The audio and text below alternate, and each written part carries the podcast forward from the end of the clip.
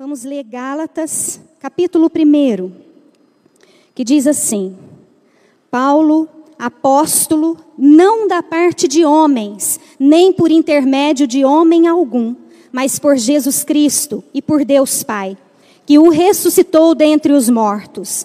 E todos os irmãos, meus companheiros e as igrejas da Galácia, graça a vós outros e paz da parte de Deus, nosso Pai, e do nosso Senhor Jesus Cristo, o qual se entregou a si mesmo pelos nossos pecados, para nos desarraigar deste mundo perverso, segundo a vontade de nosso Deus e Pai. A quem seja a glória pelos séculos dos séculos. Amém. Admira-me que estejais passando tão depressa daquele que vos chamou na graça de Cristo para outro evangelho, o qual não é outro senão a alguns que vos perturbam e querem perverter o evangelho de Cristo. Mas ainda que nós, ou mesmo um anjo vindo do céu, vos pregue evangelho que vai além do que vos temos pregado, seja anátema, seja maldito. Assim, como já dissemos, e agora repito, se alguém vos prega evangelho que vai além daquele que recebestes, seja anátema. Porventura procuro eu, agora, o favor dos homens ou de Deus? Ou procuro agradar a homens? Se agradasse ainda a homens, não seria servo de Cristo. Amém? Até aqui, palavra de salvação. Amém, irmãos? Glória a Deus. Esta é a carta de Paulo. Nós vamos do, do, no capítulo 1, do versículo 1 ao versículo 10, hoje. Mas eu vou dar uma introdução desta carta aos Gálatas. Galácia era uma região, é, tinha a Galácia do norte, que pertencia ali aos romanos, e a Galácia do sul, que é como se fosse é, São Paulo, tá? A São Paulo, a, a capital, e São Paulo, a cidade. Nós estamos falando da Galácia capital, onde ali tem várias cidades, e foi ali, é, nessas cidades, como a Antioquia da Pisídia, Derbe, Listra e Icônio. Foram essas cidades que Paulo ele foi pregar, fundou ali as igrejas e foi a primeira viagem missionária de Paulo. A carta dele aos Gálatas é legitimamente escrita por ele mesmo, não tem nenhuma dúvida que não seja Paulo que a escreveu, e ela não está na sequência de Corinto. Não está. Ela é exatamente a primeira carta que ele escreveu. É a primeira carta do Novo Testamento. É a carta aos Gálatas. E ele é, escreveu nessa primeira viagem missionária. E tem um pastor que diz, esse pastor é o pastor Enéas, ele faleceu com 101 anos, foi pastor da Batista, fundou a faculdade de teologia Batista em São Paulo, e ele morreu em 2015, e ele dizia assim: Não sabemos nem onde, nem quando Paulo escreveu essa carta, mas Deus o sabe. Amém? Então não nos cabe saber, mas nós sabemos que essa carta foi escrita e é uma carta, amados, doutrinária, assim como a carta de Paulo aos Romanos. Ela tem tanta eficácia ali em Gálatas, que ela surgiu né, na, na, região da Galácia, que hoje é a região da Turquia. Ela surgiu tanto efeito ali naquela época, quanto ela surge hoje, nos nossos dias. Essa carta é tão importante para aquela época quanto é para os nossos dias. Amém? Glória a Deus. Ela é tão eficaz para aqueles dias quanto é para, o nosso dia de hoje. A palavra do Senhor, ela se auto-atualiza. Nós sempre dizemos que é o único livro onde o autor, quando você lê, ele se encontra presente. Ela se renova todos os dias. E o ensinamento doutrinário desta palavra, da carta dele aos Gálatas, é maravilhosa para a nossa vida.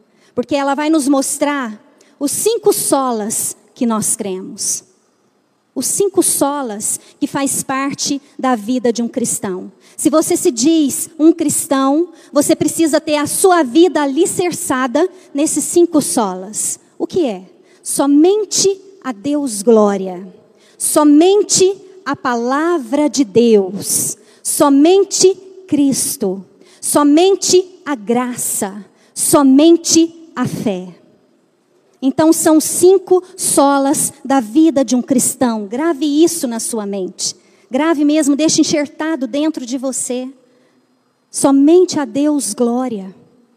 Somente Cristo para nós. Ele é o caminho, ele é a verdade, ele é a vida.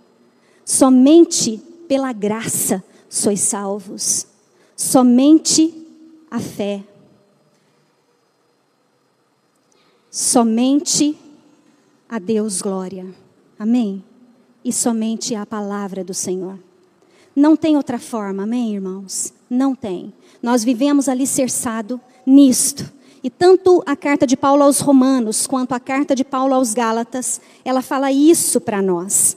A carta, a epístola, né, a carta de, de Paulo aos Gálatas, ela também é conhecida como a carta magna da liberdade cristã. E esse é o tema da ministração desta noite, que é a graça que liberta. Porque esta é a carta que nos liberta, a carta magna da liberdade cristã. Ela também foi conhecida é, como o grito de guerra da reforma. A carta de Paulo aos Gálatas também foi conhecida como grito de guerra da reforma. Por quê? Porque é, foi através desta carta que Lutero ele reconheceu que o justo vive pela fé, assim como ele leu em Romanos que o justo vive pela fé ele também leu nesta carta e também em Abacuque, em Hebreus, que o justo vive pela fé. E a carta doutrinária aos Gálatas foi uma carta que embasou a vida de Paulo para ele é, explodir na reforma protestante, sabe? Foi ali que ele degladrou mesmo a reforma protestante. Amém? Glória a Deus. Então a autoria de Gálatas, ela é unânime de Paulo. Amém? Então, essa é a introdução que nós fizemos com relação à carta de Paulo aos Gálatas.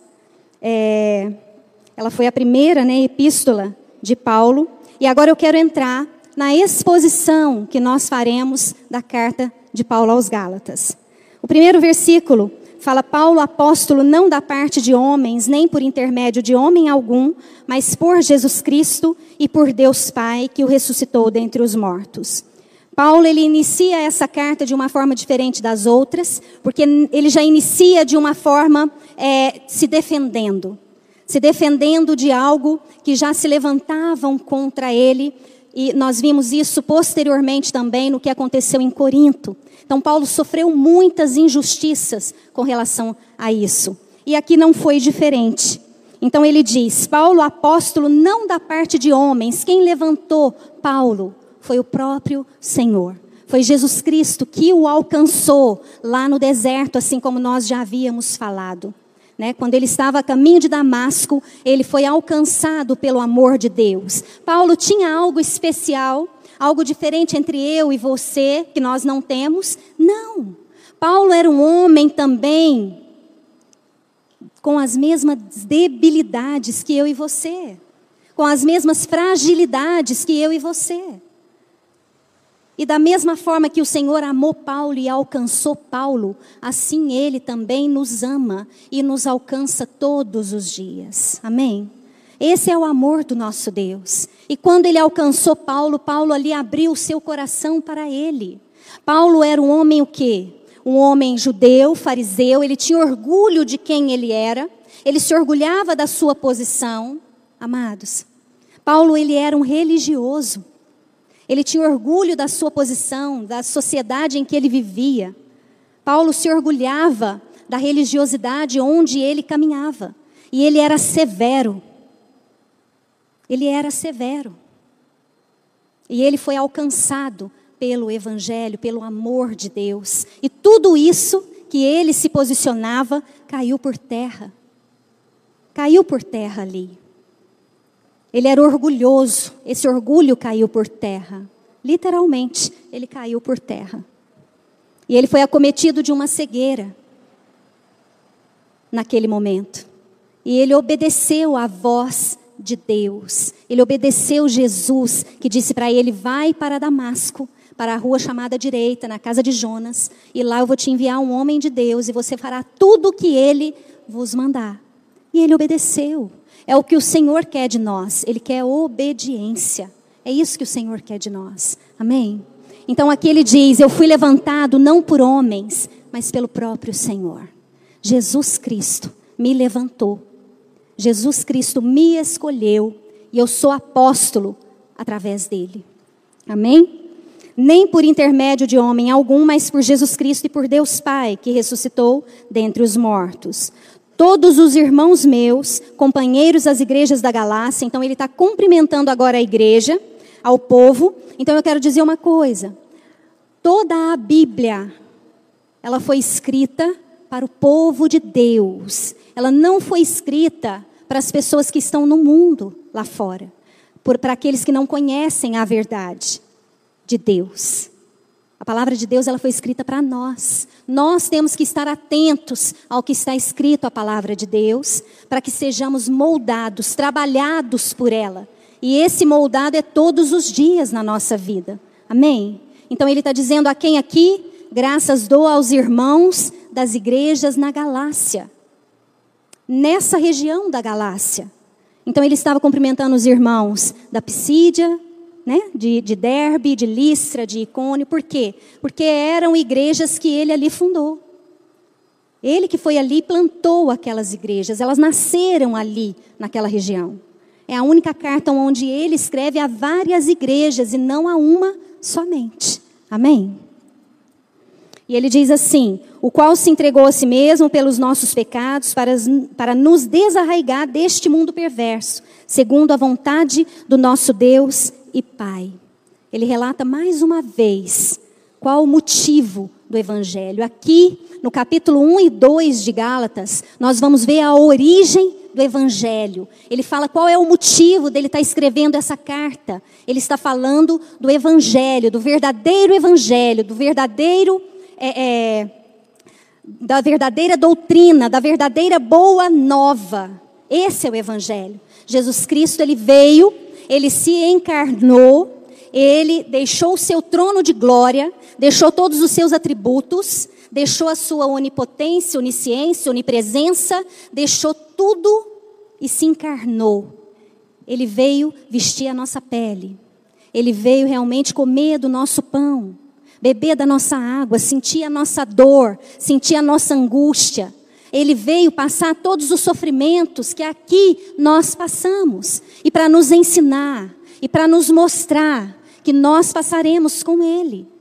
É isso que Jesus veio fazer e Paulo está repetindo aqui. Ele veio para morrer no meu e no seu lugar. Ele levou sobre si os nossos pecados, as nossas feridas, as nossas enfermidades. Isaías 53 é bem claro quando há quase há mais, mais de 600 anos, Isaías escreveu, o profeta Isaías, ele escreveu que beleza alguma havia nele para que o desejássemos. Ele foi levado ao matador como ovelha muda, e ele foi reputado ali, ele foi traspassado ali como um maldito. Porque maldito todo aquele que é colocado no madeiro. E ele foi colocado e se fez maldito no meu e no seu lugar. Jesus, ele está mostrando isso aqui para a igreja da Galácia, para as igrejas. Esse é o verdadeiro evangelho. Nos trazer o arrependimento. Mostrar que é pela graça que nós somos salvos. Não é nada pelo qual nós fazemos. E ele diz no versículo 6: Admira-me que estejais passando tão depressa daquela que vos chamou na graça de Cristo para outro evangelho. Olha, vocês receberam tão bem o evangelho. Quando Paulo ali pregou, é, haviam alguns judaizantes que vieram de Jerusalém porque ouviram que ali na região da, da Galácia haviam muitos gentios. O que são os gentios? Os gentios eles são todos aqueles que não são judeus. Então nós somos gentios, porque não somos judeus. E os judaizantes, que eram aqueles judeus messiânicos, aqueles que se converteram ao cristianismo, eles ouviram dizer que os é, gentios ali da região da Galácia haviam se convertido, haviam recebido o evangelho de Cristo, estavam seguindo a Cristo. Então, não muito contentes, eles vieram de Jerusalém. Então, eles foram ali nas igrejas e começaram a falar: você é gentio, então você converteu ao cristianismo, então você vai ter que seguir o que a lei de Moisés diz. Você vai ter que circuncidar, você vai ter que seguir os nossos dias santos. Alguém já ouviu isso quando você tem que se converter? Ó, quando você virar crente, você vai ter que deixar disso, deixar daquilo, deixar daquilo outro. Você não pode fazer mais nada, porque quem vira crente não pode fazer mais nada. Acabou sua vida. Você vai se anular se você virar crente. Alguém já ouviu isso além de mim? Poucas pessoas. Eu achei que ia ter mais. Porque eu já ouvi muito falarem isso. Não, não dá para ser crente, não, porque você não pode fazer nada. Está tá contrário ao que a Bíblia nos diz, né? O que, que a Bíblia nos diz? A Bíblia diz que tudo posso naquele que me fortalece, amém? Glória a Deus. Então eu posso passar fome, eu posso passar na bonança, eu posso passar frio, eu posso passar o calor, que em tudo eu dou graças. Por quê? Porque tudo posso naquele que me fortalece. Tudo me é lícito, mas nem tudo me convém. A palavra também diz isso. Tudo me é lícito. Então tudo eu posso fazer. Mas por amor, por amor, eu renuncio fazer aquilo que desagrada ao meu Senhor. Quando a palavra diz também, sujeitai-vos a Deus, é eu estar debaixo do que a palavra me instrui. Isso é sujeitar a Deus. Quando eu me sujeito a Deus, eu não mais ouço os meus pensamentos e o meu coração, mas quando eu me sujeito a Deus, eu me sujeito ao que a palavra diz que eu sou, o que a palavra diz que eu posso fazer. Então eu me sujeito à palavra. E quando eu me sujeito à palavra, eu resisto ao pecado. Eu resisto a Satanás e seus demônios. E ele vai fazer o quê? A palavra diz que ele foge de mim. Ele foge. Porque ele não resiste aonde a vida, a morte, ela não se aproxima. Aonde a luz, as trevas, ela não se aproxima, porque ela foge. Amém? É o que a palavra diz, amados. Então nós precisamos interpretar a Bíblia corretamente. E é isso que está falando. Não é se eu me tornar crente, eu não vou poder fazer mais nada. Muito pelo contrário. Aí que eu vou ter liberdade para fazer tudo. Tudo. Tudo me é lícito, mas nem tudo me convém. Então eu vou ter a liberdade, eu não vou ser mais escrava daquilo que muitas vezes quer me aprisionar, porque muitas vezes, amados, nós somos escravos. Assim como os judaizantes, eles estavam escravos da lei de Moisés. Jesus ele não veio revogar a lei, ele não veio mudar a lei, jamais. Ele disse que veio cumprir a lei, cumprir. Ele veio tirar um peso que os fariseus, que os judeus foram colocando nos ombros deles e de todo o povo. Um peso que nós, não conseguimos arcar com ele. É isso que eles estavam fazendo. Muitas vezes nós mesmos cobramos tanto de nós, muito de nós. Quem aqui nunca falou assim, dia 1 de janeiro eu vou começar uma dieta? Vou conseguir emagrecer, dia 1 de janeiro. Ou então na segunda-feira. Por que, que segunda-feira é chave, né? Para um monte de coisa. Aí começa, primeiro na segunda-feira, na terça está indo muito bem, chegou na quarta, nossa, parece que eu estou conseguindo. Aí na quinta, pronto, já falhou. Aí vem aquela frustração, né? aquele desânimo. É mais ou menos isso que a lei fazia com o povo. A lei pesava tanto em cima deles que eles não davam conta, eles desanimavam, sabe? Então isso nós fazemos também no dia de hoje. Aí a gente fala assim: não, eu vou começar a ler a Bíblia e vou ler ela em um ano. E eu vou ler direitinho, todo dia, seis capítulos por dia. Vai ser assim. Em um ano eu dou conta da Bíblia. De repente começa a ler aquilo bonitinho. Aí de repente falha um, dois, três dias. Aí pronto, não vou ler mais não, não consigo. Ah, vou desanimar. Porque tudo a gente começa com muita intensidade, sabe? E a gente coloca isso como lei na nossa vida, como uma regra que não pode ser quebrado. Irmão, para com isso. Nós não damos conta de regras e de leis, se não for o Senhor a nos sustentar, a nos manter firmes e constantes, nós vamos falhar sempre, vamos desanimar, até um dia a gente sair por essa porta e não voltar mais. Tem gente que começa na igreja muito intenso e vai abraçando tudo, e faz isso, e faz aquilo, e faz aquilo outro, e, sabe? É o primeiro amor? Pode até ser, mas o primeiro amor ele tem que ser contínuo na vida do cristão. É isso que eu quero dizer. Nós não temos que ter o primeiro amor só quando a gente converte, mas esse primeiro amor tem que arder no nosso coração sempre, de contínuo. Então, muitas vezes a pessoa está nesse empolgamento, nessa ansiedade, nessa, nessa animação, ele é intenso naquilo que ele vai fazer e de repente ele não consegue mais caminhar desse jeito.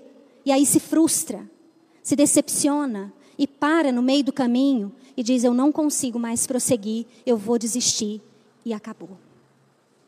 Sabe, o Senhor ele não quer isso. Por isso que a palavra diz que aquele que põe a mão no arado não olha para trás, ele é perseverante, ele anda dia após dia. Sabe, não se cobre muito, mas se entregue muito ao Senhor. Quanto mais você se entregar ao Senhor, quanto mais você conhecer ao Senhor Jesus, mais você vai se conhecer, mais você vai ver o quanto você depende dele, mais você vai ver que sozinho você não é capaz de fazer nada, você não pode nada, mais vai acontecer isso na sua vida. Então, quanto mais você conhecer a Deus, mais você se conhece, porque você é semelhança e imagem de Deus. Então, quando nós conhecemos a Jesus, quando nós aprofundamos e mergulhamos na palavra do Senhor, mais nós nos conhecemos e identificamos quem somos. E aí nós percebemos que somos totalmente, inteiramente dependente do Senhor. Amém?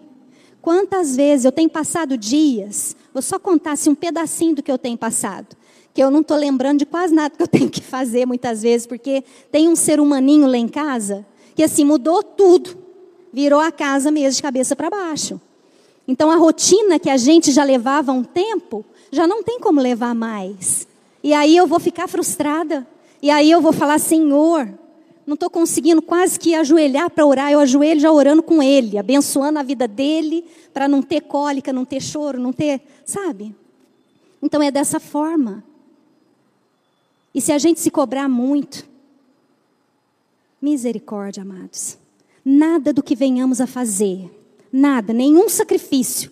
Sabe, nem que eu saia ajoelhada daqui e atravesse a cidade de joelhos, nada vai fazer com que eu venha ser salva, com que algo venha acontecer na minha vida, nada vai fazer com que eu receba uma graça maravilhosa de Deus, uma bênção maravilhosa de Deus, um milagre maravilhoso de Deus. Porque todos os dias Ele derrama a graça dele sobre nós, todos os dias Ele derrama o milagre dele sobre a nossa vida, Todos os minutos acontece um milagre na nossa vida. Só de nós estarmos aqui nessa noite já é um milagre na nossa vida. Amém? Então tome posse disso. Saiba que nos pequenos momentos da sua vida, o Senhor ele está agindo e ele está intervindo. Todo o tempo da sua vida. Nós somos filhos. Eu gosto muito do Salmo 127, que fala que nós somos como flechas nas mãos do guerreiro. Ele tem a sua aljava cheia delas, bendito seja ele por isso. Então nós somos flechas nas mãos de Deus. Nós somos os seus filhos, que ele puxa, ele afia, tá bom? Vamos lá, vamos primeiro passo. Ele afia. Então, aqui também, ouvindo a palavra dele, é o momento de sermos afiados, mas você é muito mais afiado lá fora, na sua família, do lado daquele que muitas vezes pisa no seu pé, lá no seu trabalho, porque, queridos, todo momento nós somos afiados na nossa vida. O Senhor coloca pessoas ao nosso lado para nos afiar. E quando a pontinha está bem afiadinha, o guerreiro puxa a flecha. E esse puxar a flecha é ele trazer para bem perto do coração dele. É ele te trazer para perto dele. É ele te colocar muitas vezes sentado para ouvir muitas vezes sentado para estudar, muitas vezes sentado para participar de um seminário eclésia, posso ouvir um glória a Deus? Eu quero, eu, eu quero chegar aqui um dia, no eclésia, numa segunda-feira de test drive, e não ver uma cadeira vazia. Quem pode dizer um glória a Deus? Eu vou chegar, porque pelos olhos da fé, eu já enxergo isso. E a palavra do Senhor diz que o justo vive pela fé. E se eu vivo pela fé, eu já estou vendo isso. Então, eu não vejo números, mas eu vejo uma igreja robusta, uma igreja alicerçada em Cristo Jesus, uma igreja que não anda segundo os seus preceitos, mas segundo os preceitos de Deus. Porque muitas vezes uma igreja tem colocado regras, tem colocado leis para que os homens sigam. Você pode sim ser membro aqui da igreja, mas você vai ter que deixar disso, você vai ter que fazer assim, você vai ter que vestir desse jeito, você vai ter que fazer desse jeito. Amados, nós temos sim algumas direções a serem seguidas. Sim, porque o Senhor ele ama ordem e decência.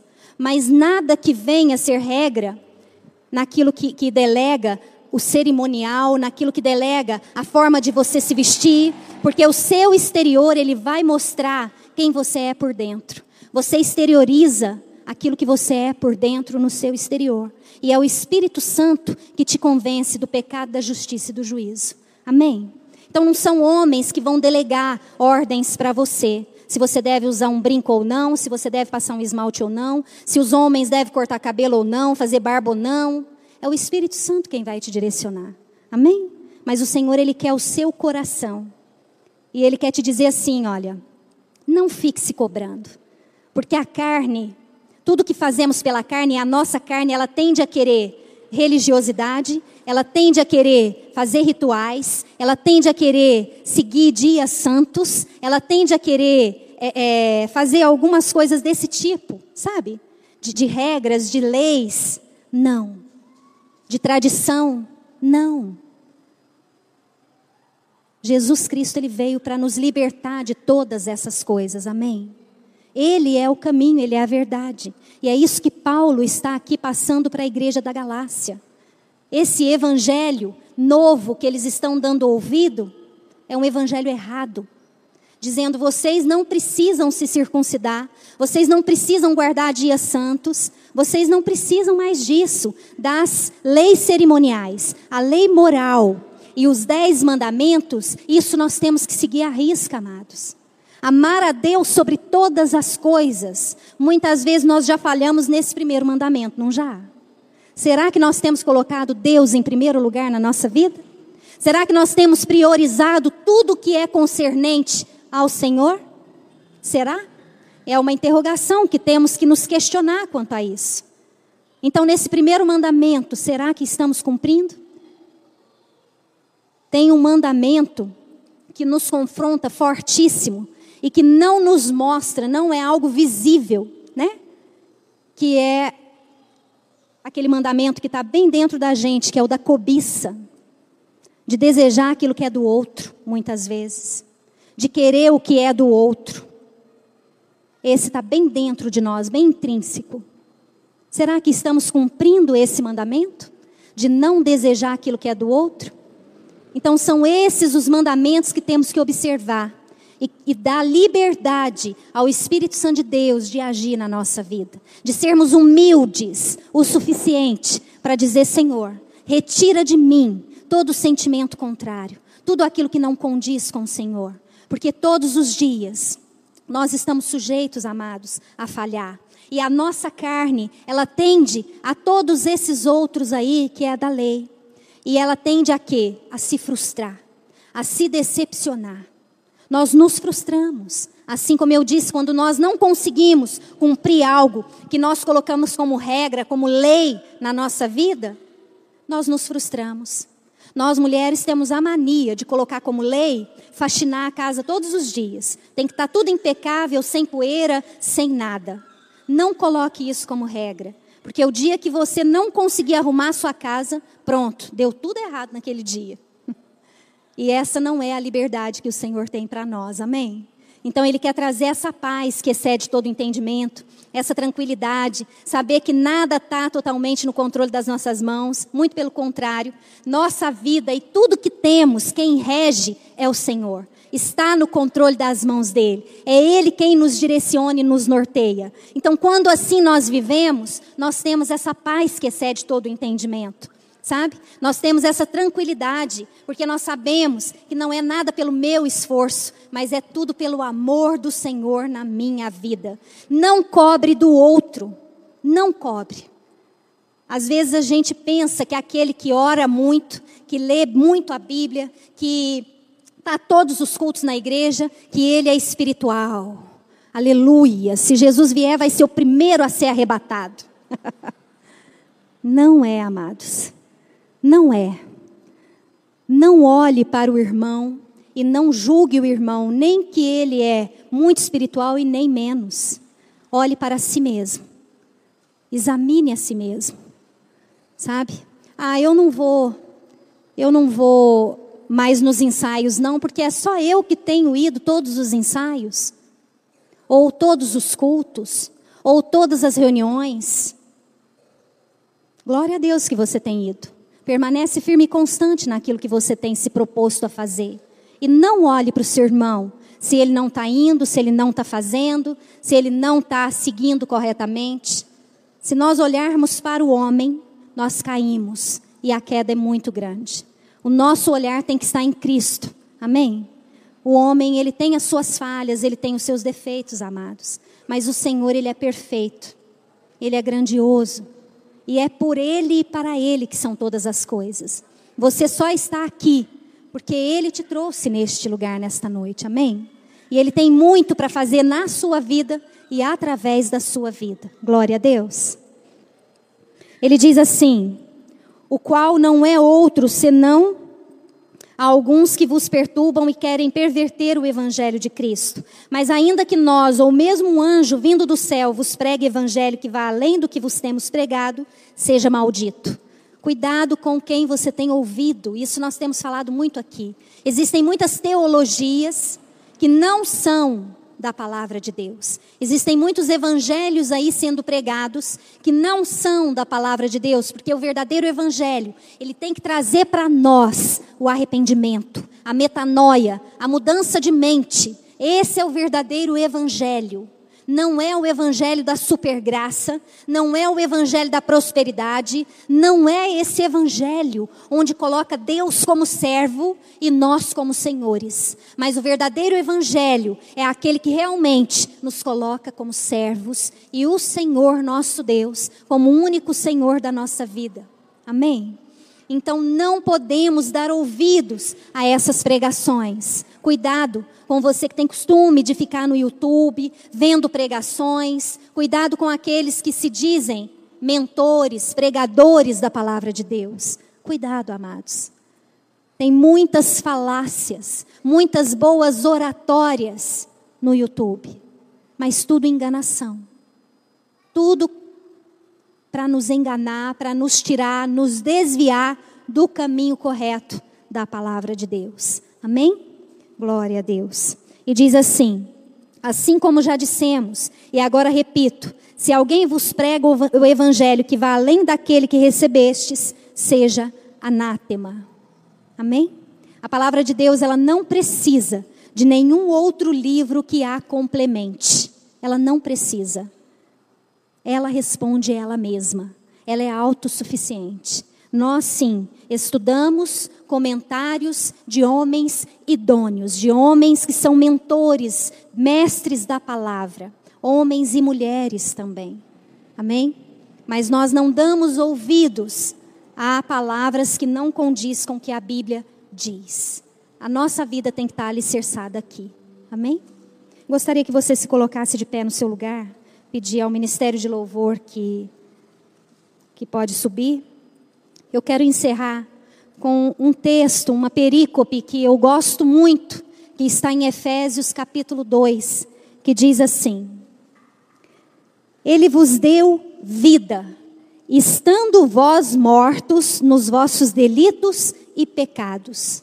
Queridos, todos aqueles que nascem só existem até os, porque é o primeiro nascimento, são primogênitos. Todos nós somos primogênitos, amém? Porque temos o primeiro nascimento. Então nós só existimos desde então. Mas quando nós nascemos de novo, que é o segundo nascimento, então nós passamos a não somente existir, mas a ter vida.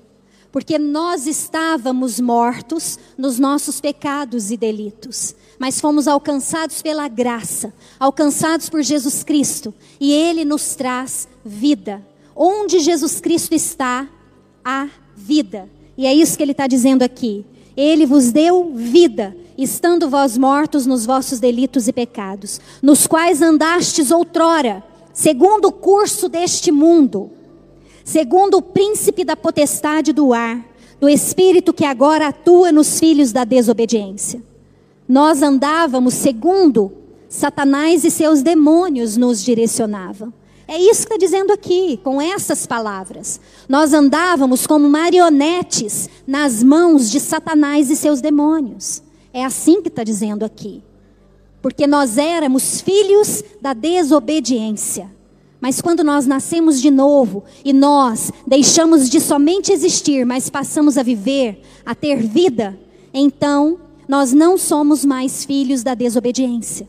Nós não andamos como marionetes nas mãos de Satanás e seus demônios, entre os quais também todos nós andamos outrora, segundo as inclinações da nossa carne. Toda inclinação da nossa carne nos leva para a desobediência e para a frustração. Fazendo a vontade da carne e dos pensamentos, éramos por natureza filhos da ira, como também os demais. Todos nós éramos filhos da ira, filhos da desobediência. Mas Deus, sendo rico em misericórdia, por causa do grande amor com que nos amou, e estando nós mortos em nossos delitos, nos deu vida juntamente com Cristo pela graça sois salvos. A graça que liberta. É somente a graça que nos dá a liberdade. Enquanto nós éramos filhos da desobediência, nós éramos escravos, marionetes nas mãos de Satanás e seus demônios. Mas quando entregamos inteiramente a nossa vida ao Senhor e Ele nos alcançou com a sua graça, então nós somos livres pela graça sois salvos. E juntamente com Ele nos ressuscitou e nos fez assentar nos lugares celestiais em Cristo Jesus. Então nós estamos sentados nos lugares celestiais em Cristo Jesus. Tome posse disso. E toda a potestade está debaixo dos nossos pés. Amém? Glória a Deus. Para mostrar nos séculos vindouros a suprema riqueza da sua graça em bondade para conosco em Cristo Jesus. Porque pela graça sois salvos, mediante a fé. Isto não vem de vós, é dom de Deus. É o Senhor que derrama sobre nós a, a fé. Amém? É um dom de Deus que vem sobre nós. Assim como ele alcançou os gentios, ele derramou nos gentios ali na região da Galácia a fé, assim ele também derramou sobre nós a fé. Então o justo vive pela fé. Amém? Pois somos feitura dele, criados em Cristo Jesus para boas obras, as quais Deus, Deus de antemão, preparou para que andássemos dela. Nós não somos salvos pelas obras, nós somos salvos pela graça. Amém? Glória a Deus. Feche seus olhos, vamos adorar o Senhor.